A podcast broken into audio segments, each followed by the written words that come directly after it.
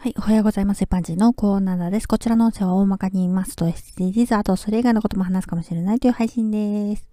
先日、返却されているスーパーのカートの列の中に、他の店のレジの袋を横に引っ掛けたままカートを返却されている1台があるのに気づきました。私はカート使ってないのに視界に入ってしまうというか、なぜかそういうのを気づいてしまうんですよね。そのカートが一番手前ではなくて少し奥にあるんです。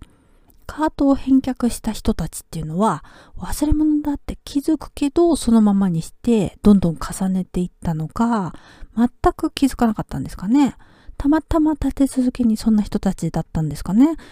例えば持ち主が店に問い合わせをしても忘れ物の存在を店員が把握していなければないって言われてしまうんですよね。だから私は店員さんに教えに行きました。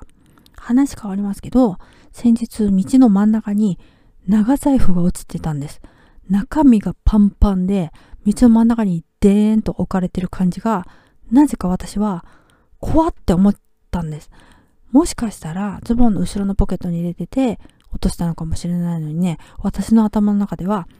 財布に見せかけた爆弾かもしれないとか、知らない YouTuber が一般人に仕掛けたドッキリかもしれないなんて想像してしまってね、交番は私が行きたい方向と逆だから面倒ということもあって拾いませんでした。その後も頭の中ではいろいろ考えてるんですけど、しばらく歩いていくと罪悪感感じてくるんですね。で結局、だいぶ歩いてきたけど、めんどくさいけど引き返そうと思いました。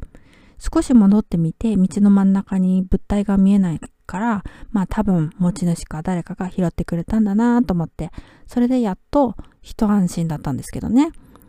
忘れ物は拾えるけど、落とし物は拾えませんでしたって話でした。ではでは今回この辺で、次回もお楽しみにまた聞いてくださいね。ではまた。